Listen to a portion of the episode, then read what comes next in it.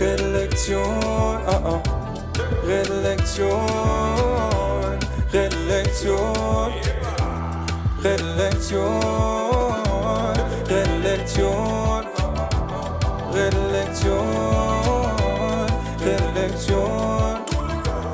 Redelektion, Mbote na yo JJ. Ah, mbote. Nzalima Malamou. Très bien, merci. Boni yo. naza bien, naza bien. Pour les écouteurs euh, congolais, Lelo Nazalina Oh. JJ Bola Yemoko, auteur congolais, Moutou Aouti Londres. Et euh, naza bien parce que nasepeli makasi denge oza na yo awa. So, it's a pleasure to have you here. But your Lingala is your Lang- your Lingala is better than some Congolese people who grow up in London. Ah, matondi mingi. Oh. Um, yeah, some friends teach me, and I'm very interested in languages Really? and cultures. So wow.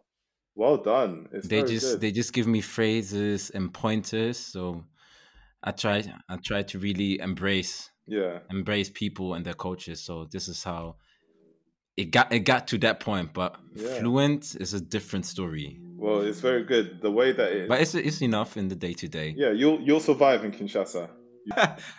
I want to go. I want to go to Kinshasa. It's, so bad actually. Yeah? like to just see to just see and experience um the various Congolese cultures and yeah. you know broaden the horizon. It's it's an amazing city. When when you when you go, just be just be prepared to not sleep. So you're only so if you're going for a week, you only sleep when you get when you get back home. yes, Yeah. You're not gonna sleep on the trip. the party never stops. the party just it just never stops. You can you think you can wake up at six a.m., seven a.m. and think, oh yes, you know, it's a beautiful morning. Let me go do some exercise, and you'll still hear music and people at bars and all of this. It's it's a twenty four seven lifestyle out there. So yeah, It's pretty similar in Cameroon. That we, I, when I was in Yaoundé, so I was going to sleep at ten. There was already music playing outside. I woke up to the same song I fell asleep to. from the same DJ at seven in the morning, still shouting. That's what I knew. I'm not getting any sleep. This is just this is just enjoyment, but you you get used to it pretty soon. yeah, yeah, yeah, yeah. So there's one question that I'm very intrigued to ask you. Like, Mhm. suppose the world as we know it ends today, and there's a device where I can or you can record something on it, like in words, in three words, you can describe yourself for the posterity. Mm. Which three words would you choose to describe yourself, JJ? To describe myself, you're asking a writer to only use three words. okay. Um, I think what I what I would what I would say to describe myself is I would say that I'm genuine. Like I, I, am myself, you know. Um, I try to be myself. Like so I'm, I'm, I'm genuine. I would say I'm hopeful, um, because you know, I think there's so much going on in the world that tries to take away um, the hope that we have. And so for me, I, I feel like I always try to be hopeful. And I would say that I am caring. You know, I think I, I, I think um, that is one thing I can say about myself is I is I care. You know, I can't always do everything that I want to do, but I do care. Um, so yeah, those would be the three words. But then again, those words might change depending on the day. I think. Mhm. But yeah. What about you? What's your What's your three words? Thank you so much for returning the question to me. The three words that I would choose sensitive. It's not Mm. a word, but mentally flexible. And the Oh, yeah, last yeah, one yeah, would be hmm. It is not easy. Let me think. Mm, dreamy, dreamy, yes. Dreamy, as in creative. But when it comes to the qualities you just mentioned, I would say these are these are qualities in my perspective that indicate a certain, I would say, maturity. Um, and on your journey to masculinity, Mm. has it been hard to realize those character traits in yourself? Oh yeah, yeah, yeah, definitely. Because you know, especially like with um this whole conversation about masculinity and and and you know toxic masculinity and patriarchy and all of that. When I was a child and I was a teenager, these conversations weren't hamp- happening in the public kind of space, you know, in the mainstream space, and there wasn't there wasn't a social media to turn to um, that could give us different examples. And so there was a lot of negative things that I learned in that time.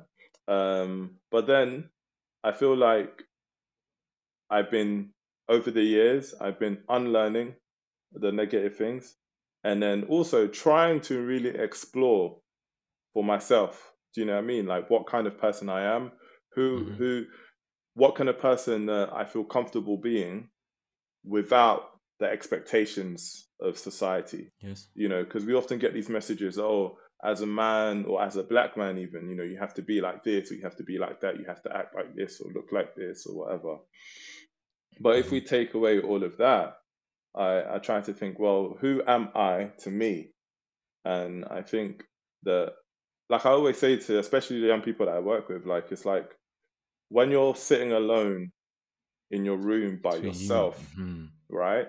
Like, who are you? Who is that person?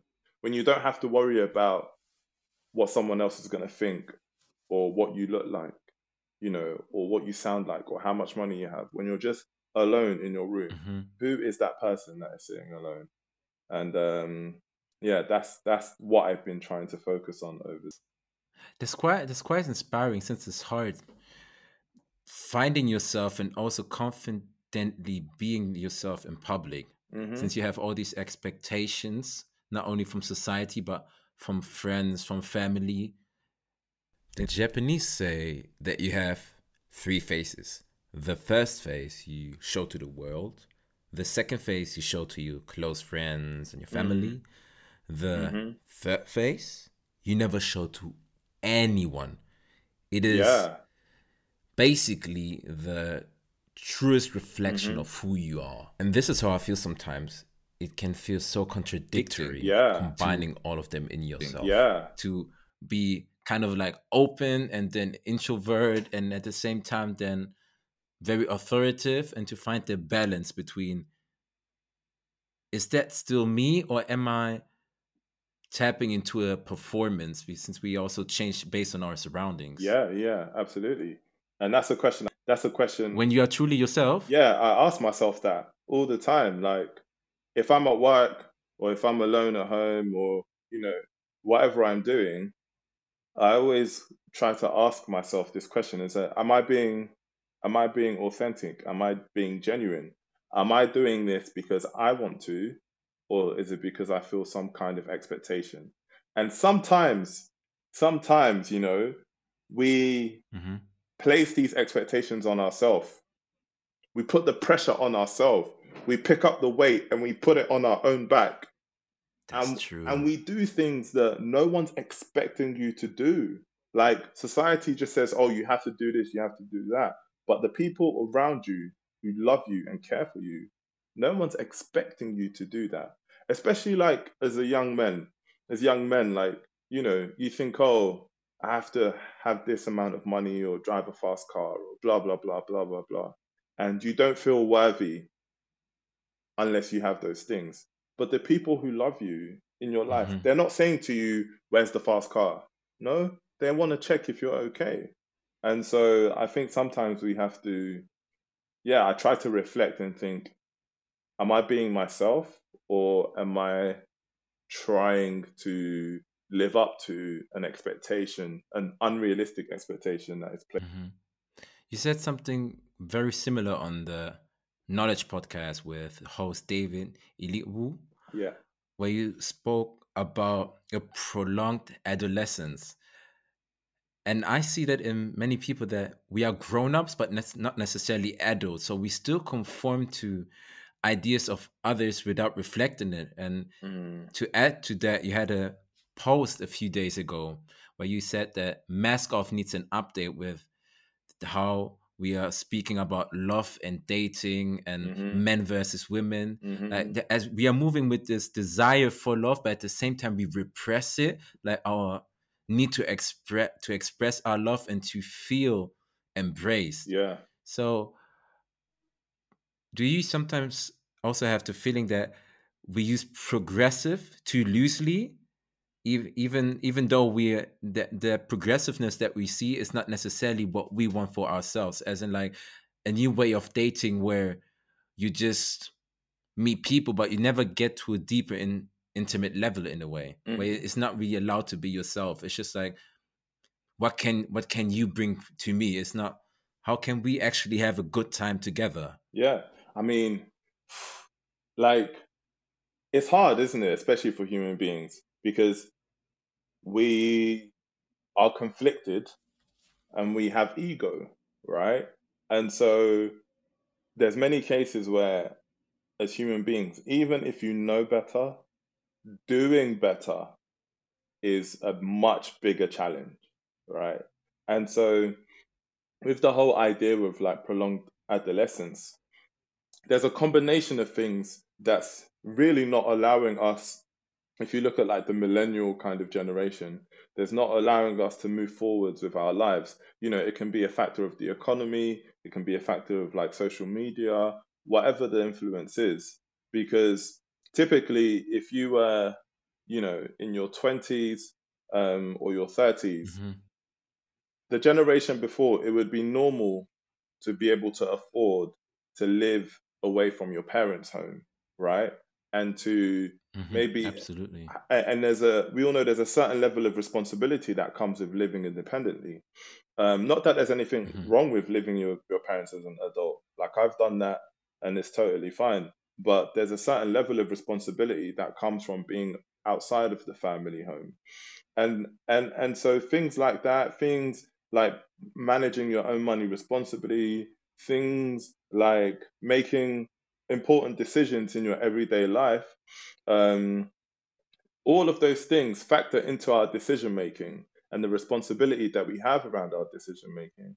And when we're not able to make those decisions and and, and progress, we're almost Mhm. stuck in a cycle where we focus then on on on on like f- fulfill not a like a superficial fulfillment living we're trying to show we're trying to make up and show Mhm. that our lives are still worth something that our lives are still good and how do we do that materialism travel like money all of these things so you have External things. external things. So on social media, like it's almost like a facade where in your everyday life, personally, you might feel quite frustrated because it's not at the stage you expect it to be. I mean, most of us, when we were kids, we probably thought we'd be married and have a kid in the house by the age of 25. I used to think that. And looking back, I'm like, that's insane. 25 is so young. Mhm. That's actually that's actually my age, and I also feel myself comparing.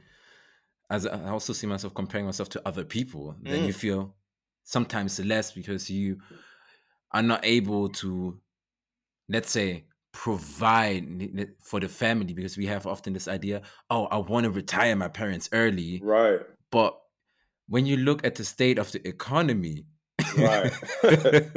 Bruh. that is that is very much abstract, but it, it, it can become a conflict. The understanding, the, your own understanding of masculinity and how you want to live it, and your resources at hand. So you're sitting there sometimes, and it can push you into a loop of depression because you're thinking, I don't have the money, I don't have my own place that I own, I don't have this let let's car, I'm not a CEO. Um, yeah, I don't have my body, the body that I want yet, the high salary. yeah. I'm not a high value high value man is the term that is often coined in these regards. Yeah, and yeah, uh, and we, in my opinion, have do not have enough conversations about the feasibility of it all. exactly. And this is the thing; it's set up to to to to basically make you fail. This the there is no part of the system that is empowering for anyone. You know, uh, even the people in privilege, like it it it being in a privileged position in society is dehumanizing because you cannot be a privileged person if you are oppressing others, right? You cannot if you can't see the humanity in others. hmm You're supposed to be able to help and support others along the way. And so I always think about these terms, especially like, you know, one of the things that's been really popular now is like high value An man. exchange, so to speak. You know, like uh, oh, high value man, it's like, okay, you have to be a certain height, you have to earn six figures or more, you know, you have to ha- be muscular like an athlete or whatever, all of these kind of things. But that's all unrealistic because like which two people are all of those things there's probably like two guys for all of those things and actually i think one of the really destructive things when it comes to these conversations especially in terms of like for men is they don't include qualities that make us better human beings like being loving. Like, why can't a, a high value man, quote unquote, be someone who is loving and caring and stays at home with the kids and can bake, Mhm. you know, and all of these caring things because men can also be nurturers and men are also nurturers. So I think that, yeah, It's very binary. Yeah. Exactly. You're either one thing and you or you're not. And you know, there's always a checklist. And the thing is, is the checklist is even false because if you because you have to meet everything. If you meet nine of the ten things and there's one thing that's missing, then it's like, oh, you know, you're not a high value man. Which it doesn't make sense, you know. And so I think we're we're, we're stuck in this kind of phase where we have to be honest with ourselves and say, look, I'm putting all of these unrealistic expectations because I'm trying to protect myself from getting hurt. And I know that mm, Indeed. it's easier to reject than to be rejected. So, you know, men are doing it, women are doing it. Men have ridiculous, unrealistic expectations of, of women. You know, somehow women need to also mm-hmm. earn, right? Men, women, women also need to be working in, in this modern day, but also need to look after the kids. Like, how is that all possible? And then also, um, Care work. Yes. yeah, also yes. do the care work, the the household labor, all of that. But then also, if you add sex and intimacy onto it, like they're supposed to fulfill the man's needs every night. It just it's unrealistic. And then on the flip side, you know, Mm. you have the expectations that men, you know, you have to be six foot plus, you have to be um, earning this amount, and you have to be you know, if, uh, an athlete basically and be in the gym and all of these stuff, it's unrealistic. And actually, those are defense mechanisms that people use to reject others because it's easier to reject than to be rejected. And then you can sit Mhm. comfortably and say, no one meets my standards. Uh, there's no good people And to be there. emotionally distant at the Exactly. same time. To be emotional distant, to be unavailable, you know, and to not connect. Because ultimately, love is about connection, right? And to be able to connect with someone, you have to, it's like the poet says, like, you have to remove the barriers.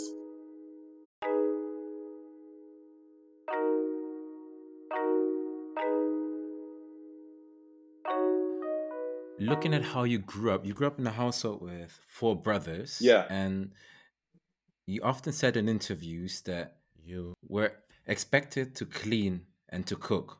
Yeah. uh, and watch and you watch your father participate in what's typical gender roles that are largely attributed to women. hmm So how did that change your your view on let's say masculinity and when you came then face to face with perceptions or concepts of men from outside of your household?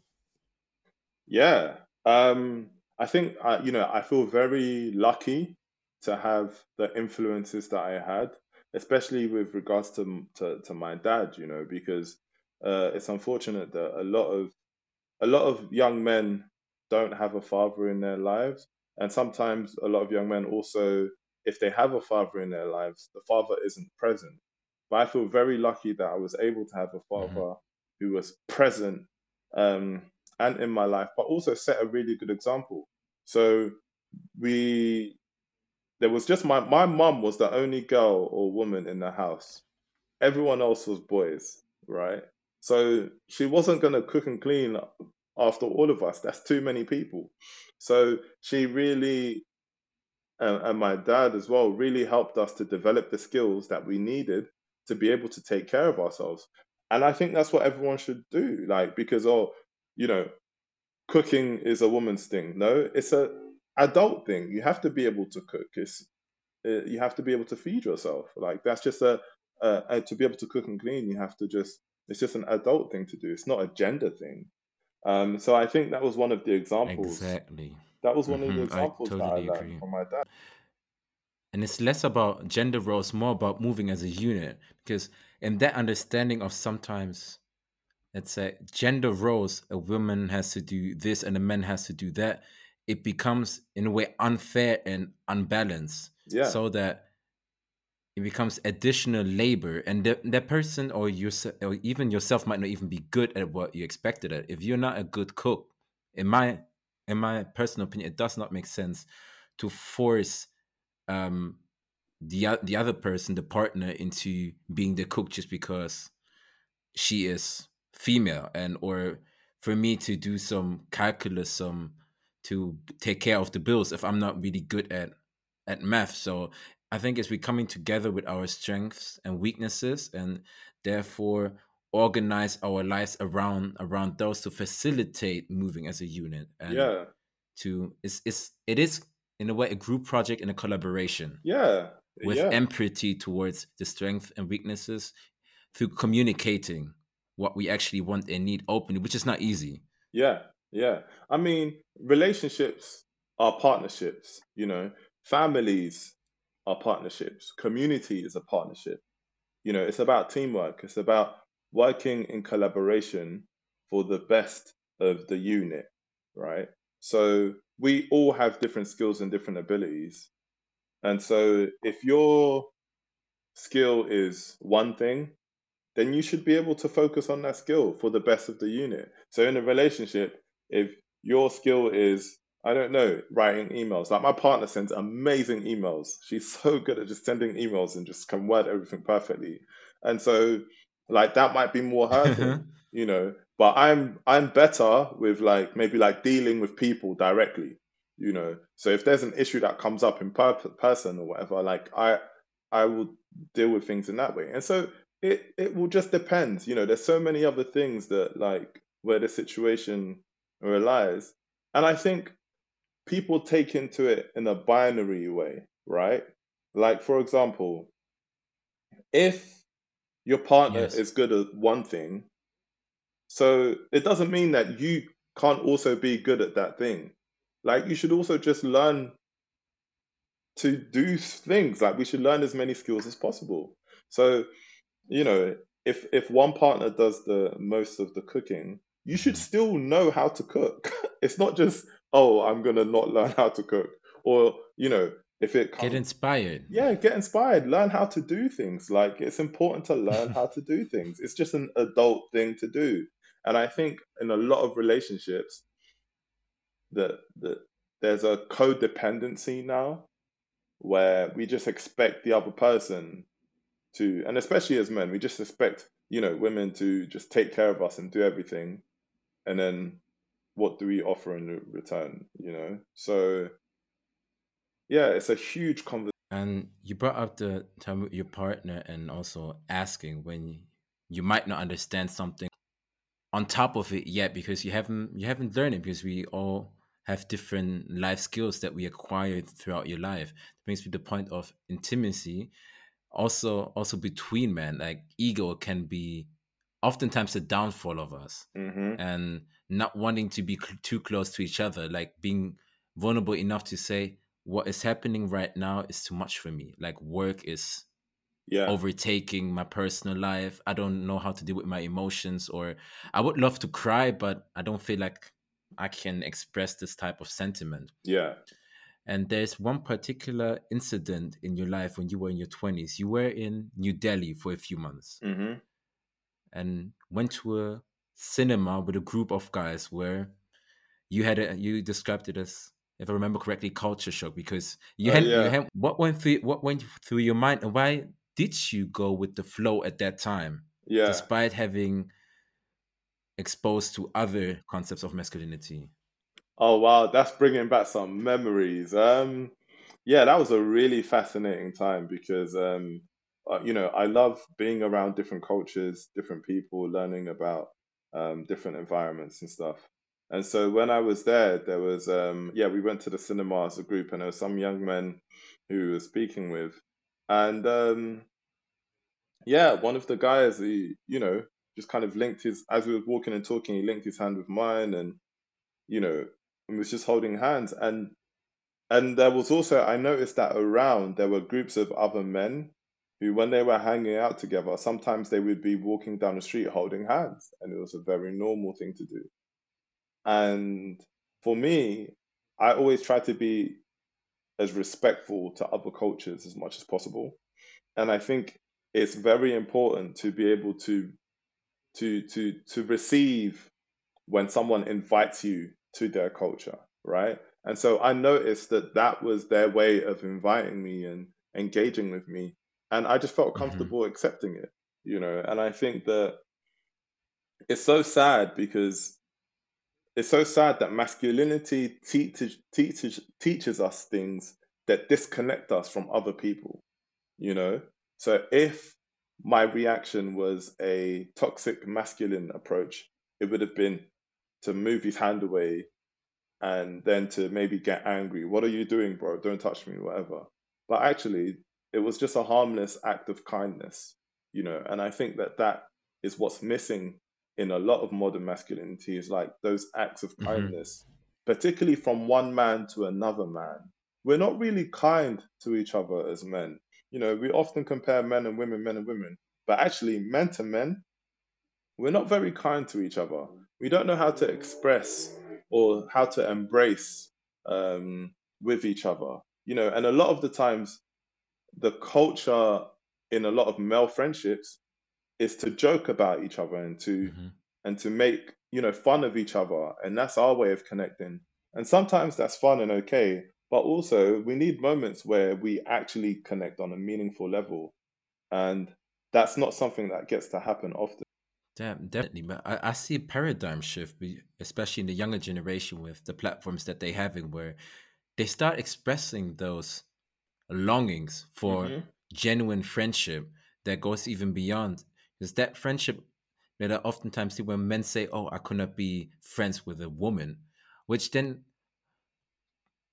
poses the question: Why is it so difficult for you? And doesn't that mean that you only see her as an object or an extension for like sexual desire if you cannot have intimacy just based on a platonic level what does that say about the way you see other people and how you see yourself that you're hmm not able to provide it to another human being without having second thoughts that you have to act act on Yeah, yeah. I mean, it's, it's very sad, but a, a lot of young men do just see women as an extension of their sexual desires, like and as objects.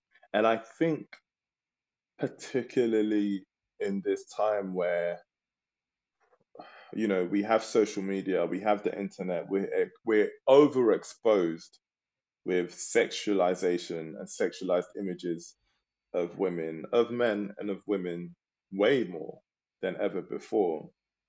Like I, I I'm really thinking about what that's doing to to the male brain and and to the way that men, hmm you know, the way that we view women. Because if you look at like whether it's like pornography or um, sexual content, that's so prevalent online, and the audience that's engaging with it uh, younger and younger as well. So it's not te- it's not really teaching them about healthy relationships or consent or about platonic uh, relationships. And so I think Mhm. also like it's like we need to model the things that we want to see. So what does what does good friendship amongst young men look like, amongst young men and women look like? And I think people also really need to see that. But you know, it's it's not it doesn't sell in the same way, you know, and things we live in a capitalist society and things about products and selling and images. And so we have to find a way to to work that how can I how shall I put it?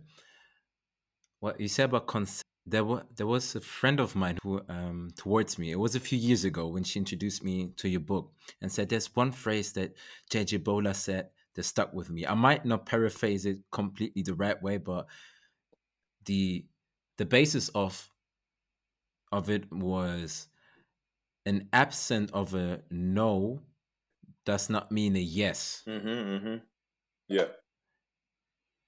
and that also translates in how we interact even in, in those relationships with them, women we often see it as male prom- problematic behavior as isolated cases Yeah. it's not there, there's immediately this defensive reaction it's Yeah. not all of us Yeah. or she wants to get all the money she's a gold digger but yeah. if you actually look at the stats since you always want stats when it comes to stuff like this oh show me the numbers mm. you realize that the false convictions are a tiny fraction in comparison to what is actually happening in uh, concerning sexual sexual violence and that we as men really need to learn what consent means that yeah. you cannot just go up and grab some people at the at the club or just make make people uncomfortable. You have to be conscious of how you are how you approach a person or how you might be perceived. Even even if i might think oh i'm not threatening Mhm. i don't know how that might seem how this that might look to a woman late at night that is walking in front of me and walking behind her Yeah. Yeah. Yeah. due to her experience with men Yeah. so it's about not getting how it's not it's about not getting offended personally to, to understand it on a structural level Yeah. Yeah. what am i representing that she's in fear of Exactly. embeddedly Yeah. So, like. What um, would you say is a red flag to you while making new male friends Oh, oh, that's a good question. Oh, so a red flag when making new male friends. Wow. No one's ever asked that question before. So I would say, because often, you know, red flags, it's about relationships, isn't it? So you don't really think about it in terms of male friends, right? One thing, so one of the things that I look for, or that I'm just kind of aware of, is how how they talk about Mhm. women, right? Like how they talk about women when women aren't there. That's that's that's kind of how I or how they talk about women when women aren't there, or how they talk about Mhm. other people when That's those good one, you people know. aren't there. Because there are sometimes guys, you know, in front of women can be very respectful, can say all of the right things, etc., etc. And then when women aren't Mhm. there, and it's just a group of guys engaging in guy behavior, you know, typical stereotypical masculine toxic behavior, they also participate in that. That for me is a red flag because I know it can be difficult in those environments, but I feel like it's important to be able to stand in your own way, you know, stand with your principles and your values, even if the environment doesn't reflect that. And so if you can't be in that environment, then remove yourself from that environment. So that's one of the things that I look for. Another thing that I look for, I think, and this is just personal, is is swearing. This sounds very, I don't know, like judgmental maybe, I don't know, but I feel like for a lot of people, for people who, especially as men, like if Mhm. we swear a lot or use vulgar language towards people, that to me makes me very uncomfortable because it kind of shows a lack of consideration, you know, to how other people might feel Mhm. and a lack of caring about the environment.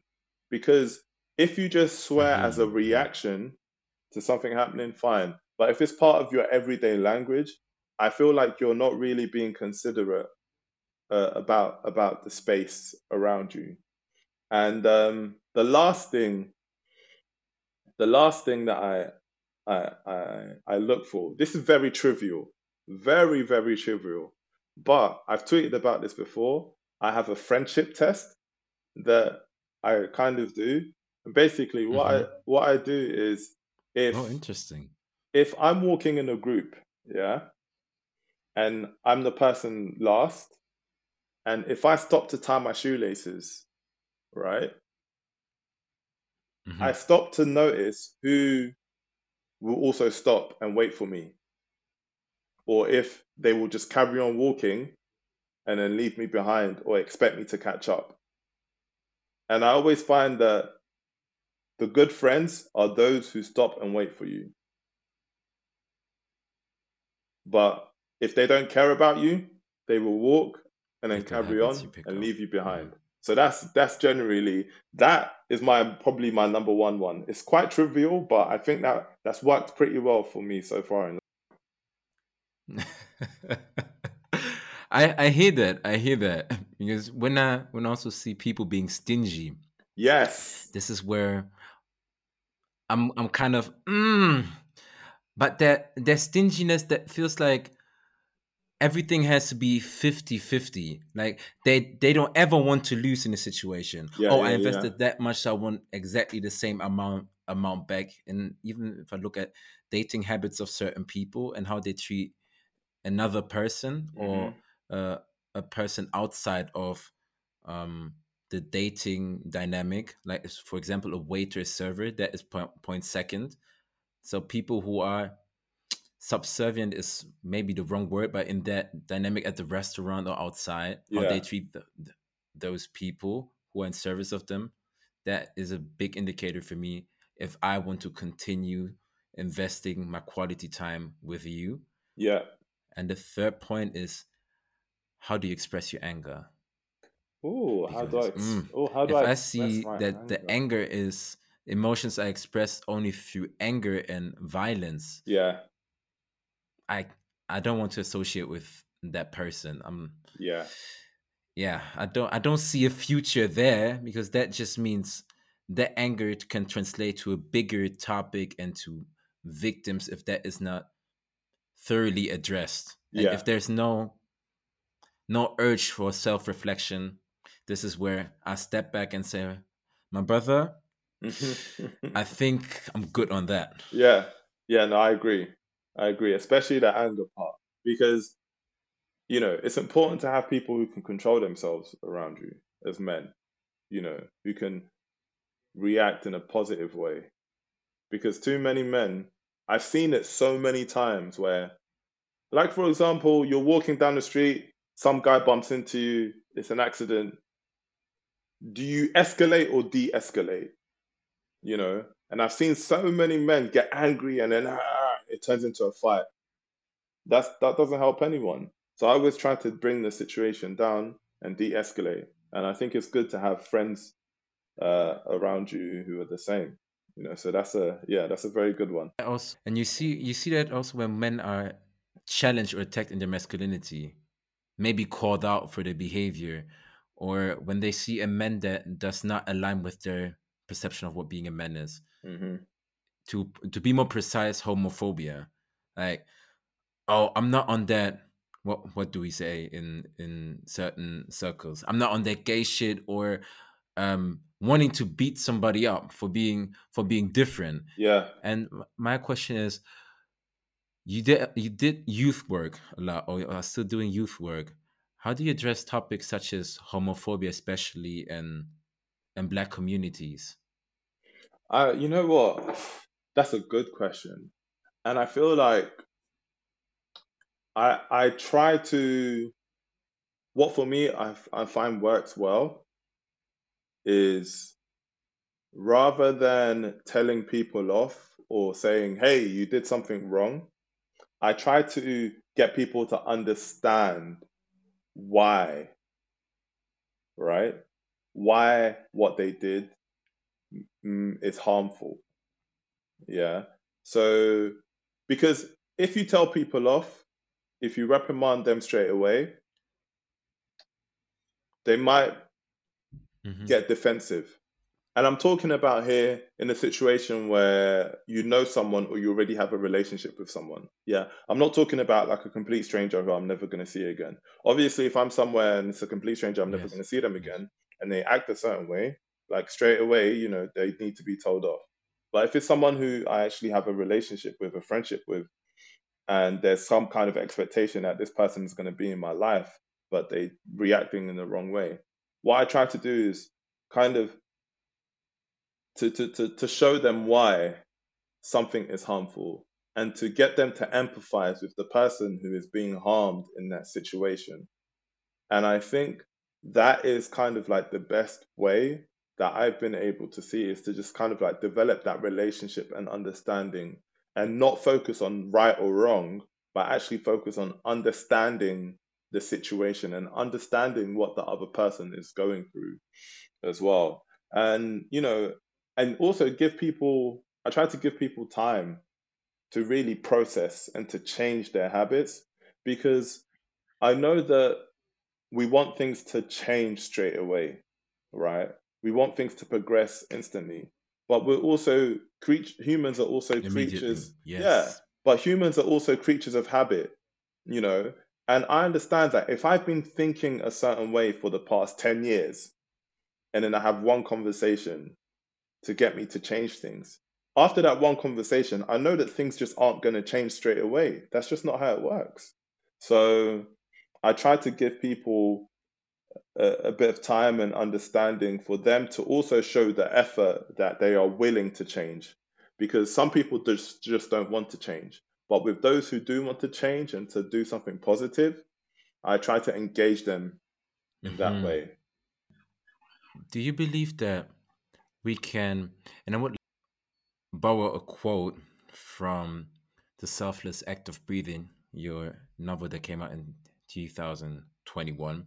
Is can we become a lighthouse for men who are lost ship at sea, like the character um, Belle, the exotic dancer? And how do we become that person where men, younger younger men especially, are listening to you? Because I, in my personal experience, have seen that we often listen to men who already have what we desire as Mm, like where that we listen to men who are already at the level that we aspire to be at and not mhm. to someone who might be reflected by is not seen as cool Yeah. quotation marks Yeah, yeah.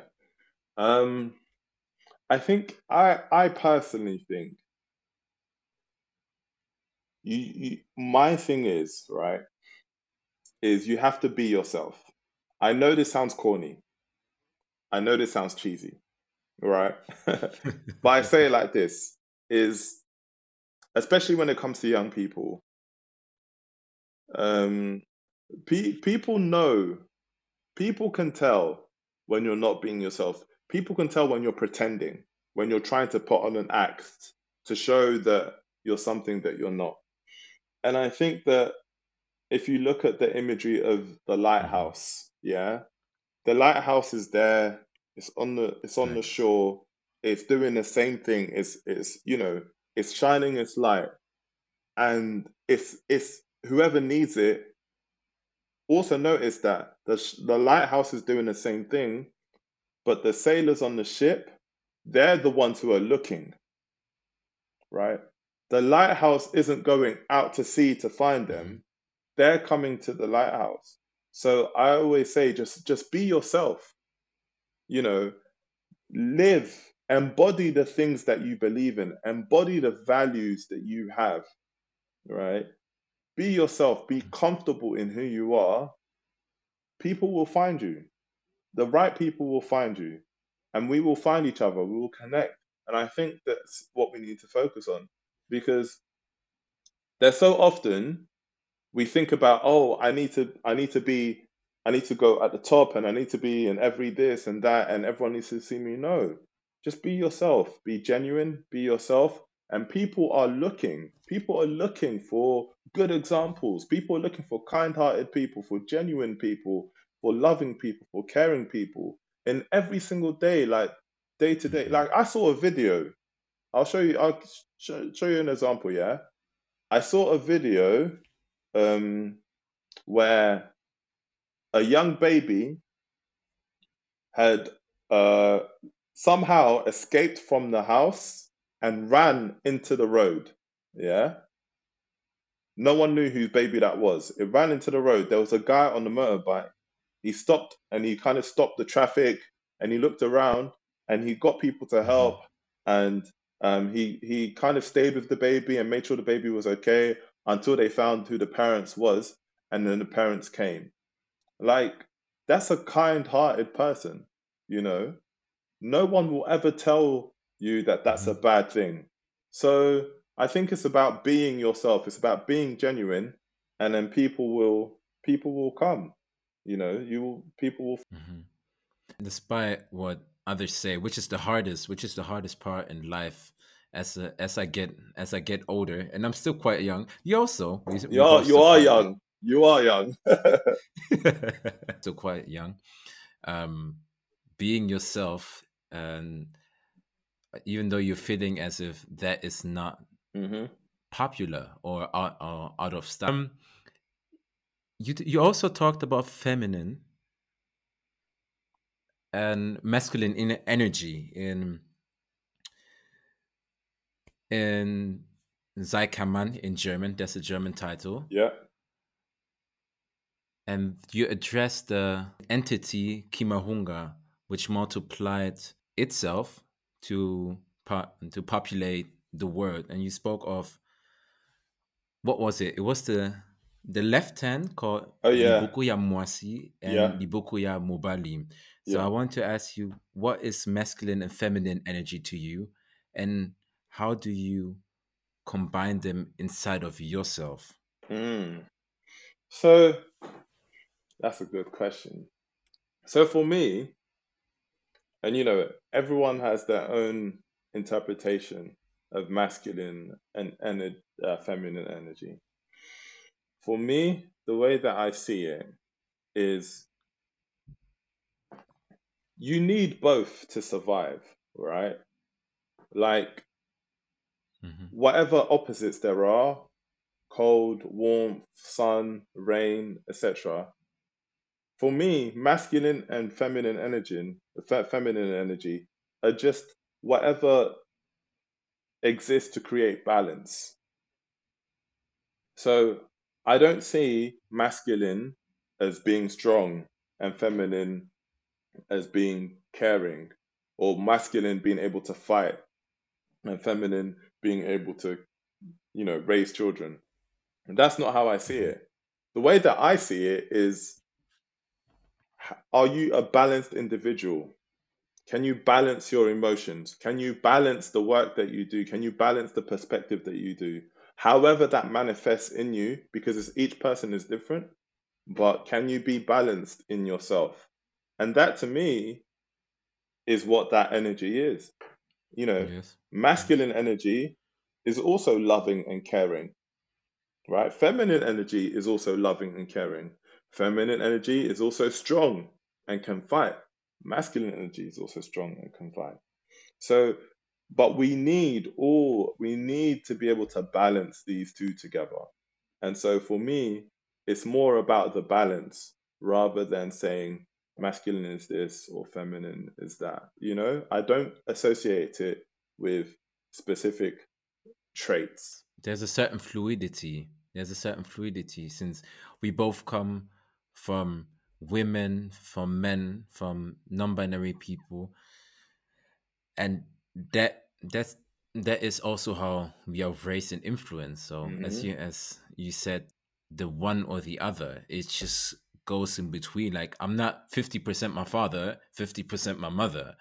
Like, exactly I'm somehow a completely new mix. I'm a remix exactly and, and my own remix and you you- you make it your own like when when you just repeat something it's not original, but I think we we are all original in how we want to be, and that is what we should focus on, as you said, being really being yourself and carrying on with that process so that we can also authentically influence people because if we're not being ourselves and if real can be bought at the corner store then it's going then it's going to be a very sad world and in the capitalistic world that we that we are in natural is being sold being real is being sold but when you are being yourself you automatically become different because nobody yeah. is quite like you yeah. similar but not quite like you exactly Exactly. Yeah, that's exactly it. You know, I agree.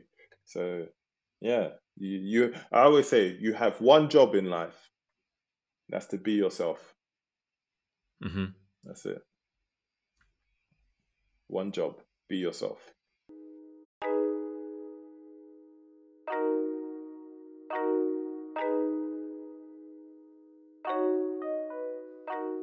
And you got another book coming up. It's called Flyboy. It comes out on the 25th of May. Yes. It says that the flyboy is angry, he's sad, jealous, wants to desperately fly away. So many different many different aspects. You have written it with Clara Anganuzzi. Can you tell us a little bit more about it? What what can we expect what can we expect from JJ Bola with Flyboy? Who who is Flyboy? What is yeah. a Flyboy? um, Flyboy Flyboy is a story that's close to my heart. Um, it's about a young boy uh, who who has wings and he can fly, but his wings change color, they change weight um, depending on his mood and his emotions. So if he's happy, the colors become bright and colorful and the feathers are light and he can fly. But if he's angry or he's sad, then the feathers become heavy and dark and then he can't fly. Um, and he wants to fly.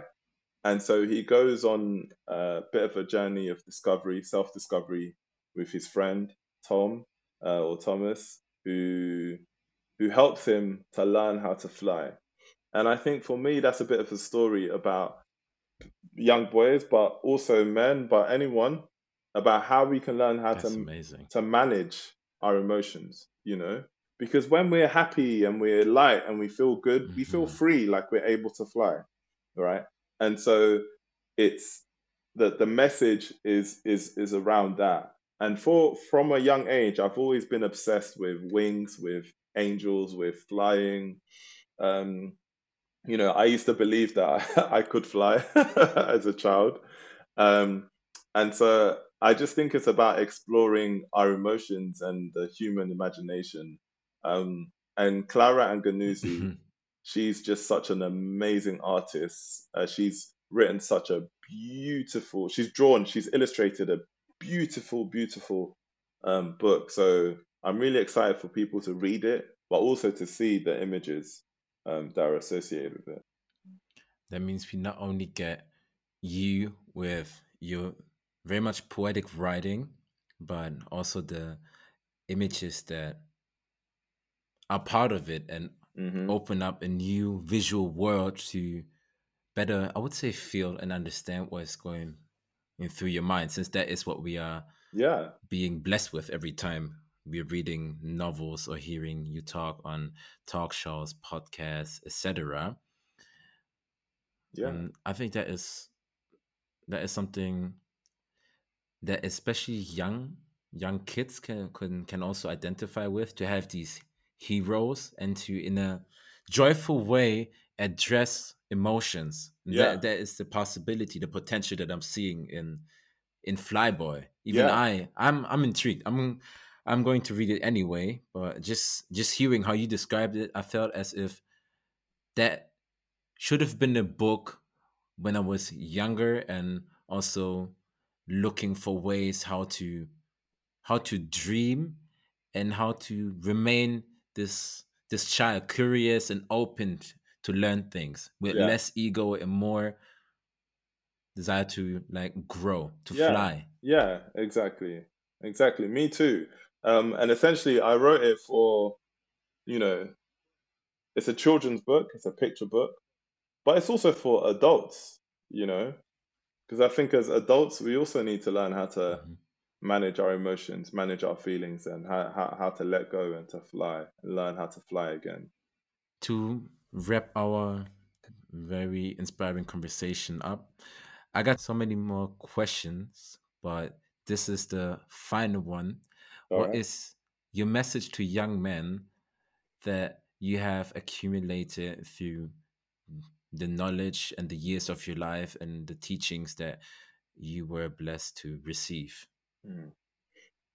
So that's a good question. So I think for me, I would say my message to to to young men um, right now, um, my message is to get rid of all the distractions, right? To not follow what this person's doing or what that person's doing, or to not follow what society tells you you have to be like or what you have to do like, or you know, you have to have this money or you have to have this kind of girl or you all of this, you know, wear these kind of clothes or whatever. Forget all of that, right? Focus on being the kind hearted person that you are. Learn about yourself, self. Spend time with yourself, right? Get to know who you really are. Imagine that you are a seed. Plant it in the ground and water that seed every day and just watch it grow. Become like a giant tree, like that has deep roots in the ground that cannot be moved, right?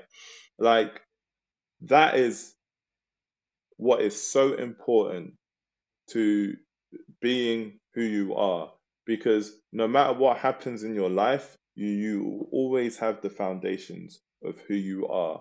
And so I, that's what i would say. There's a lot of pressures for young people to do different things and to be different ways or whatever. But just don't follow those and just set your own path and focus on focus on your dreams. Focus on loving those who love you. There are lots of people who love you in your life. Focus on them you know give back to them in the same way that that that they have given to you.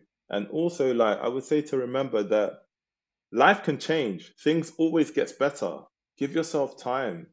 Things always Mhm. get better no matter what you're going through no matter how difficult things might look. Things always gets better. You just have to be patient and you have to try. And you know i've been through a lot. And honestly even the age that I'm at now, I'm a bit older than you, so I'm not 25 anymore. But I won't say how old I am because I'm still young. but I just I always say there were times in my life where, like, I didn't think I would be where I am now. You know, I I never imagined. Like, I'm living, I'm now living in the future of my past. Like, I'm in the future of my past. So the past me wished, dreamed of living the life that I'm living today because I never thought it was possible. Mhm. And I don't mean that in terms of money or material things, but I mean that in terms of who I am as a person. Like I am becoming the person that I've always dreamed of being. And so that's what I would say really. Like just just focus on that. You are the person of your dreams. Uh, try to That's a that's a wonderful message. Thank you, and I'm very I'm very positive. No, I'm I'm thoroughly convinced that the ones are listening to our exchange, our anecdotes, and what you have shared with us will be able to take something home to apply to their day to day life and also their understanding of themselves is in my opinion, to conversations that we are able to also reflect upon Mhm. what we have seen, what we have heard, what we have lived through, to contextualize it, and then find our own route in life, which doesn't have to be linear. It goes into whatever direction. If Yeah. the if the economy can fall up and down and can do whatever in the housing situations, then there can also be a little bit cha- chaos in our own life. Exactly. Exactly. And in the end, So things will be okay. So, to everyone listening, all I can say is peace and love, and until next time.